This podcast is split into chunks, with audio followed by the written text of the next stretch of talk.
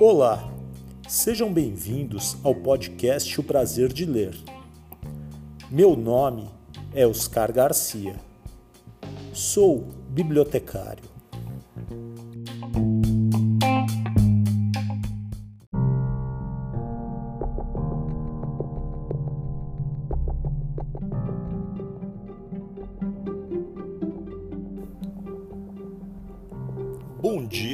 Você ouve o podcast de dia. Boa tarde se você ouve este podcast à tarde. Boa noite se você ouve o podcast à noite. E boa sorte se você está ouvindo este podcast de madrugada.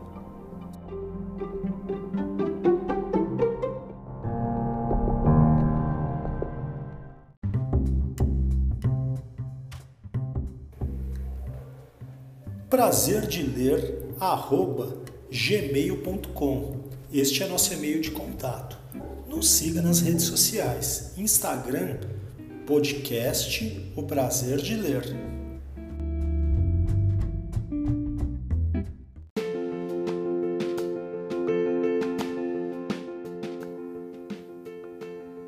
Podcast O Prazer de Ler apresenta programação especial Dia das Crianças.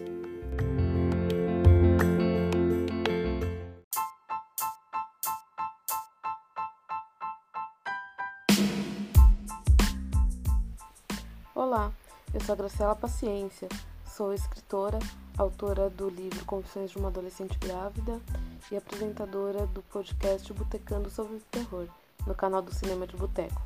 Você está ouvindo o podcast O Prazer de Ler com Oscar Garcia.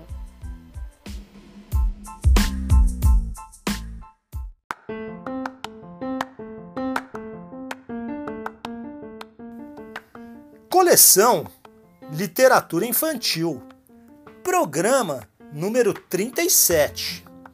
História de hoje: Condomínio dos Monstros, de Alexandre de Castro Gomes. Ilustrações de Cris Alhadef. Editora RHJ.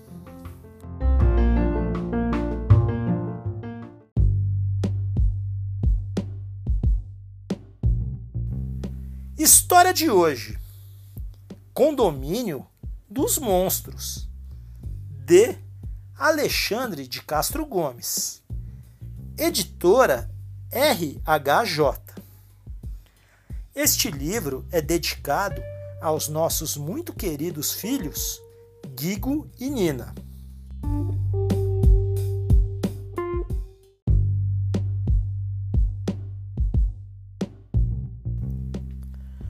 O condomínio dos monstros fica na rua Mortinho da Silva, número 13. Seus moradores são apavorantes. A criançada do bairro morre de medo de chegar perto do prédio roxo de cinco andares. Apesar de seu aspecto assustador e do burburinho que se ouve, será igual a todos os outros condomínios? O que será que acontece lá dentro? Au, au, au, au, au, au, au. Tum, tum, tum, tum. Ya! Ha, ha, ha, ha, ha, ha. Clunk, clunk. Chega! A múmia acordou revoltada com o barulho. Interfonou para todos os apartamentos, exigindo uma reunião para discutirem um assunto. Não é possível! Eu tenho que dormir mil anos, mas não vou conseguir com essa barulheira. Façam o favor de descer para o playground à meia-noite para discutirmos o problema. Blém, blém, blém, blém, blém, blém, blém, blém, blém, blém. O relógio tocou, anunciando o começo de uma sexta-feira 13. Os monstros foram chegando ao playground, onde a múmia já esperava com muito sono e mau humor. Frankenstein desceu pelas escadas, pois não cabia no elevador. A mula sem cabeça veio galopando pela porta da garagem. O Saci chegou em um redemoinho de vento. O fantasma atravessou as paredes. A bruxa entrou voando com a vassoura, junto com o Drácula, transformado em morcego. Já o lobisomem, o bicho-papão e o esqueleto vieram pelo elevador mesmo. Vamos logo com isso, porque hoje é noite de lua cheia, avisou o lobisomem. É bom mesmo, porque eu estou morrendo de sede, reclamou o Drácula. E a minha porção está esfriando, resmungou a bruxa. Qual é o problema? perguntou Frankenstein com sua voz rouca. Todos reclamavam, afinal de contas, já era meia-noite e os monstros queriam sair para fazer maldades. Ninguém queria passar a sexta-feira 13 em uma reunião de condomínio. Eu tenho várias reclamações a fazer, interrompeu a múmia, batendo na mesa. Este prédio está muito bagunçado. Aqui ninguém respeita ninguém. Mas o que você quer dizer com isso? Quis saber o Saci. Eu quero dizer que andam acontecendo coisas que devem parar de acontecer. Por exemplo, senhor Saci, continuou olhando enviesado para o negrinho travesso. Algum moleque por aqui tem a mania de apertar todos os botões do elevador.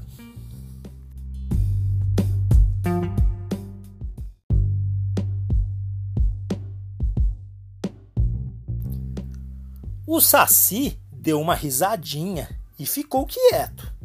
Nesse momento, o esqueleto pediu a palavra. Eu não acho que eu deva ser criticado. Afinal de contas, nunca incomodei ninguém.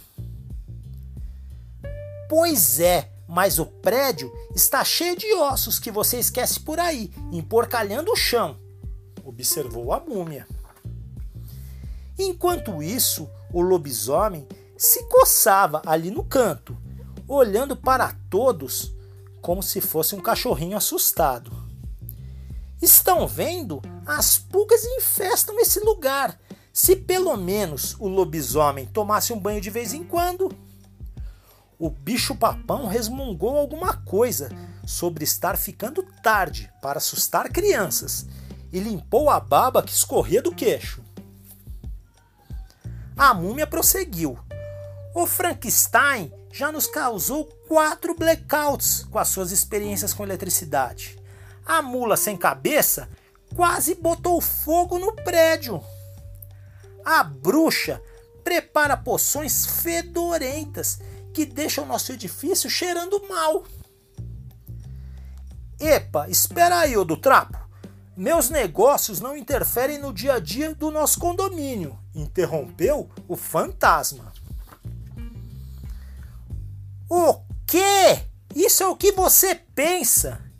Então a múmia fez a sua maior reclamação. Pois fique sabendo que o ruído das suas correntes é um dos motivos pelo qual marquei essa reunião. E continuou.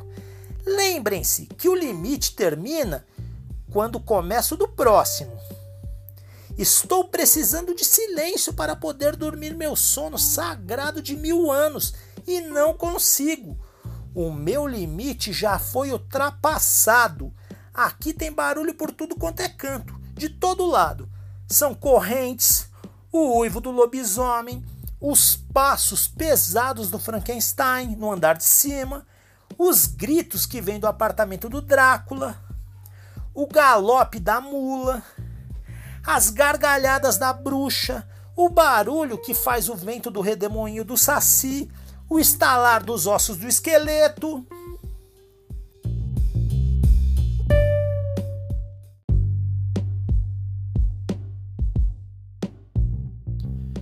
O Drácula, que até então observava a conversa, resolveu se meter no assunto. Tudo aquilo seria resolvido por ele, afinal, quem mais possuía a autoridade do Príncipe das Trevas? Senhora Múmia, eu tenho uma proposta. Acredito que todos estejam querendo resolver isso de uma vez e ir embora.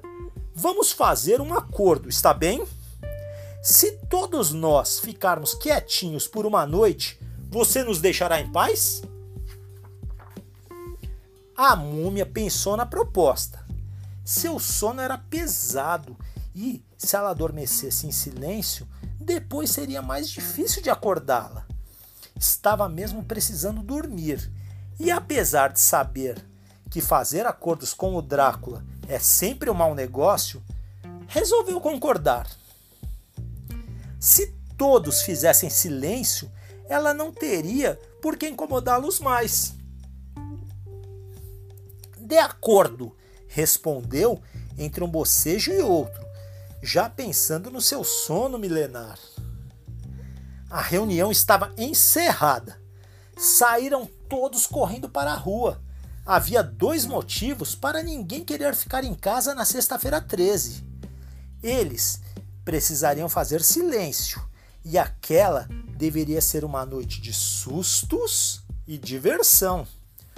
Os monstros voltaram para casa quando o dia estava quase amanhecendo.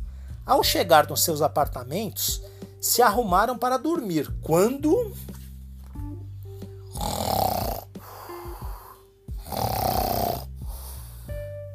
Ninguém conseguiu dormir. A múmia roncava muito alto. Mil anos seria muito tempo para aguentar aquele barulho horrível. Foi um desespero. Não é possível, não é possível, assim não dá, assim não dá. Vamos fazer outra reunião de condomínio, decidiu a bruxa, que sempre fora respeitada por ser a mais velha.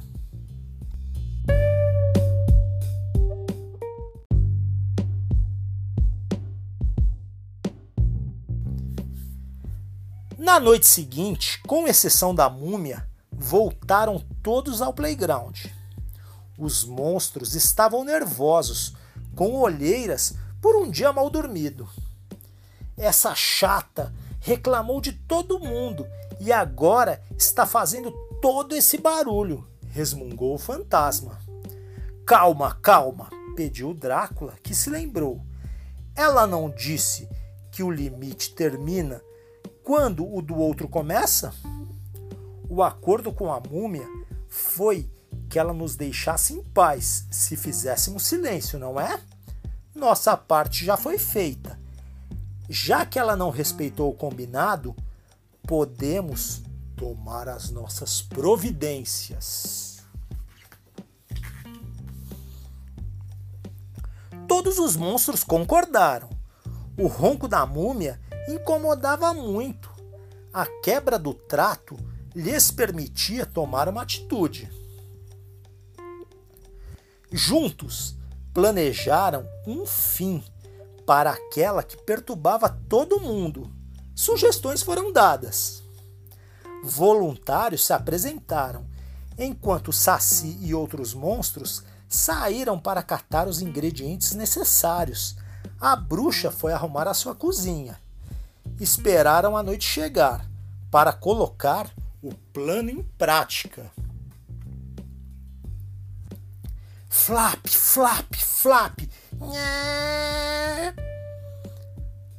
Falta óleo nas dobradiças da janela, pensou Drácula, o vampiro ao voar pela janela da múmia. Assim que entrou, foi logo abrindo a porta do apartamento para o grandalhão verde. Vai lá, Frank. O caixão está no meio da sala. Só tome cuidado com as armadilhas, avisou. Hum, gemeu Frank, que deu uma topada em um taco solto. Ah, a estopenta podia ao menos criar armadilhas decentes, sussurrou enquanto colocava o sarcófago em cima do ombro. Ainda bem que a bruxa mora nesse andar. Subir escadas com isso seria um baita problema.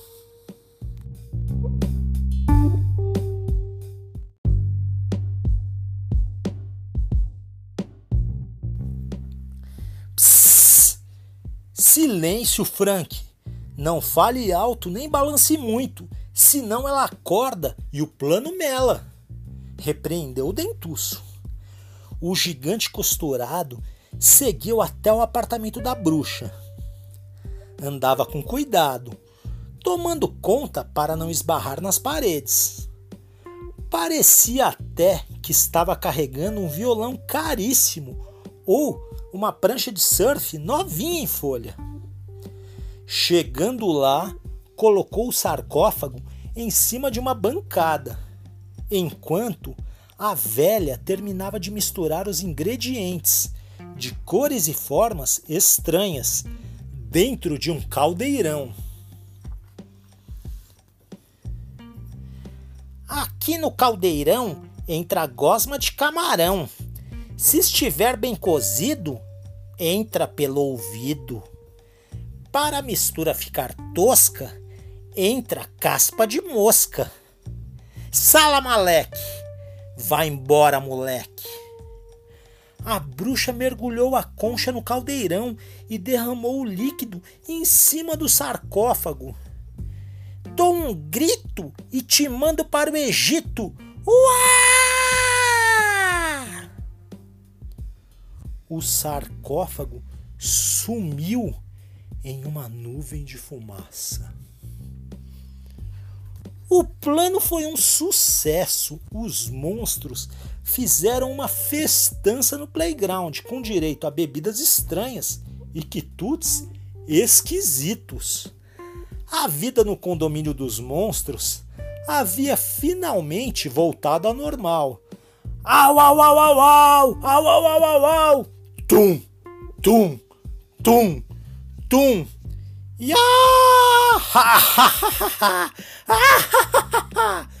Clunk, clunk, clunk.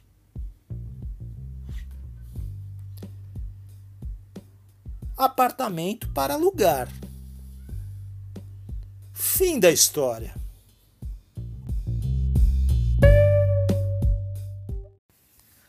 Alexandre de Castro Gomes conta de onde veio a inspiração para escrever Condomínio dos Monstros.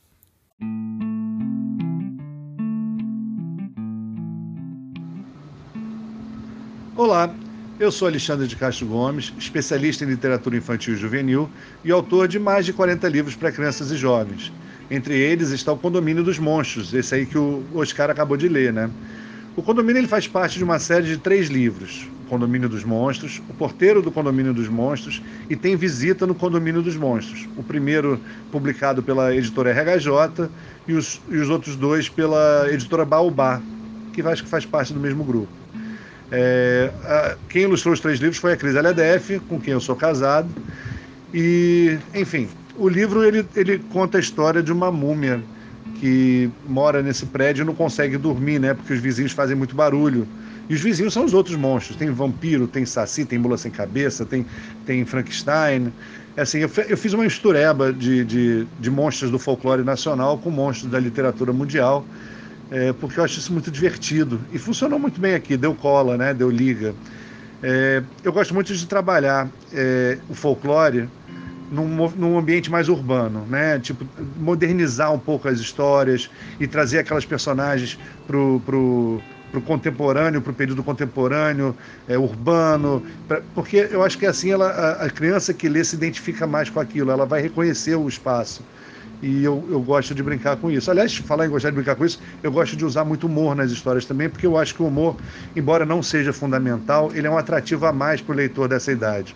É, eu quando tinha, quando eu estava na terceira série, enfim, era o que eu gostava de ler, essas histórias com muito humor, que me faziam rir, né? E eu tentei colocar isso no condomínio e acho que funcionou. Esse livro, é, o condomínio, o primeiro deles, é o meu livro mais vendido, né? Ele já, acho que já bate mais de duzentas e tantas mil, mil vendas, exemplares é, vendidos. Isso é muito, me traz muita felicidade, porque eu acabo tendo é, um contato muito grande com os leitores, né? Todo mundo que leu entra em contato comigo, me manda vídeos, me mandam perguntas e, e a gente conversa muito sobre essa história. Eu já vi é, peça de teatro, eu já vi é, filmagens, já vi um monte de coisa legal com o condomínio e isso me faz muito feliz.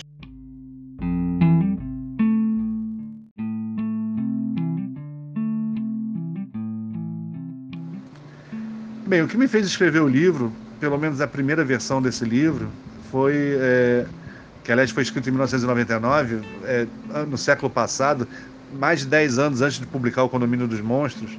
Mas o que me fez escrever foi a vontade de trabalhar com a Cris. Na época eu tinha escrito alguns textos com ela, para ela ilustrar. É, a gente namorava, hoje somos casados, mas naquela época era aquela vontade de trabalhar juntos, sabe? A gente viu uma reportagem com o Eliardo França e a Mari França na TV uma vez, e a gente falou: olha, a gente pode tentar isso daí. Eu já gostava de escrever, tinha mas era formado em direito, né? Mas de qualquer forma, quem, quem se forma em direito escreve muito. E eu adorava ler. Então a vontade de entrar no mundo da literatura me acompanha desde pequeno. Mas eu nunca pensei que fosse possível. Mas depois de ver aquela reportagem na, na, do Eliardo e da Mari, eu falei, vamos tentar, né, Cris? Quem sabe? Claro que a gente não conseguiu. É, no início tudo é muito difícil, até porque você não conhece como é que funciona o mercado, não conhece como é que funcionam é, as editoras, como é que é feito esse negócio do recebimento de originais. E acabou que a gente recebeu um não, dois nãos e desistiu. Né? Dois, nós dois desistimos e eu guardei esses textos em algum lugar. Aí meus filhos nasceram e eu catei esses textos depois que eles nasceram, foi 2002 e 2004 que eles nasceram. E fui catar esses textos na gaveta para contar essas histórias para eles. E eles gostaram. Aí eu falei assim, ah, vou tentar de novo. Mandei para a RHJ, a RHJ quis não só o Condomínio dos Monstros, como o Julgamento do Chocolate e o Viagem Espacial Interativa, que saíram antes. É, mas o primeiro trabalho ilustrado pela Cris, que a gente fez juntos, que aliás foi o que motivou tudo, foi o Condomínio dos Monstros mesmo, meu terceiro livro, publicado em 2010. É, agora, o que me, me, inspirou a escrever foi uma reunião de condomínio, né? Foi um, um dia que eu tive que ir lá para um, um castigo desses e e obviamente devia estar um pouco chato, que eu fiquei observando os vizinhos todos, e tem aquela vizinha que tem um monte de gatos, aquele vizinho que é mais sesudo, aquele que quase nunca aparece, né, que é meio fantasma. E eu pensei, olha, acho que dá, dá uma história disso aí, né? E se fossem todos monstros e morassem no mesmo prédio? E como é que a gente faria? Como é que seria essa história? Qual seria o problema que eles enfrentariam? E, e surgiu disso, surgiu desse, desse insight que deu naquela reunião de condomínio.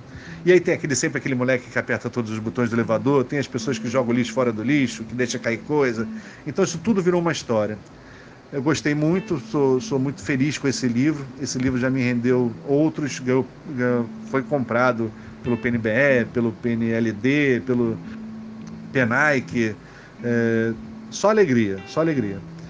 Bem, quem tiver mais alguma pergunta sobre o livro ou sobre outro livro meu, é, tem vários livros que eu escrevi com a Cris, que eu, que trabalhei junto com a Cris. Tem o livro Que Lê Gente, tem o Quem Matou o Saci, tem o Aniversário no Cemitério, tem o Robóticos.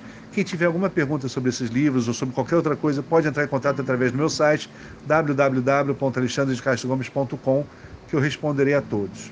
Tá bom? Um beijo grande para vocês e boas leituras.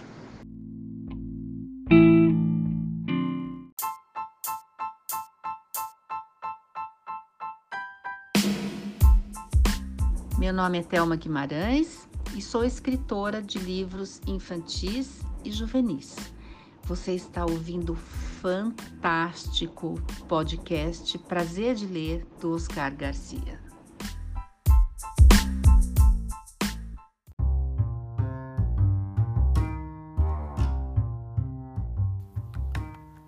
Alexandre de Castro Gomes, por ele mesmo.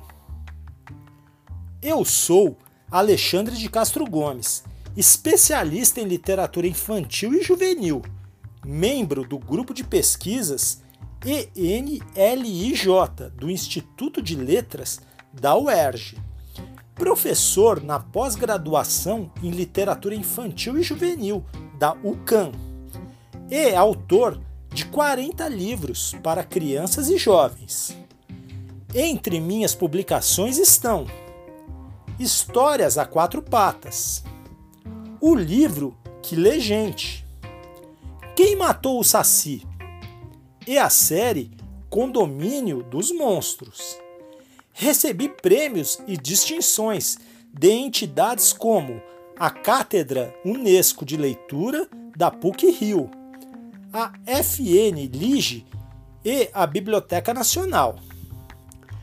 Durante quatro anos, fui presidente da AEI-LIGE, Associação de Escritores e Ilustradores de Literatura Infantil e Juvenil, onde promovi dezenas de ações em prol do livro e da leitura e criei os prêmios A e I Lige de Literatura.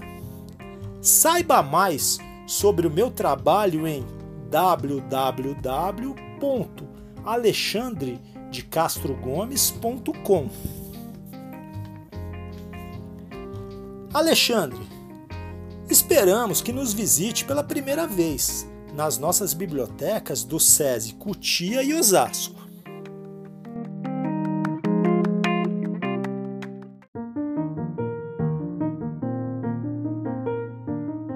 O episódio de hoje é dedicado à professora Juliana Guimarães Toledo Drexler, do SESI de Osasco, e a todos os estudantes do terceiro ano A.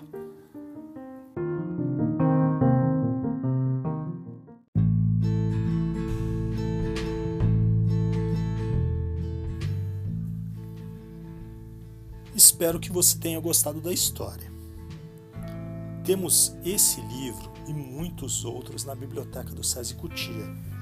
Estamos à sua espera. Se você tem alguma mensagem, recado, quer fazer alguma crítica ou sugestão de próximos livros a serem lidos, entre em contato no e-mail oscar.garcia.cesesp.org.br Repetindo, oscar.garcia.cesesp.org.br. Será um prazer ouvir a sua opinião. Se quiser entrar em contato, pode ser pela conexão virtual, pode ser pelo Teams, no perfil Oscar Garcia. Ficamos à espera dos seus comentários.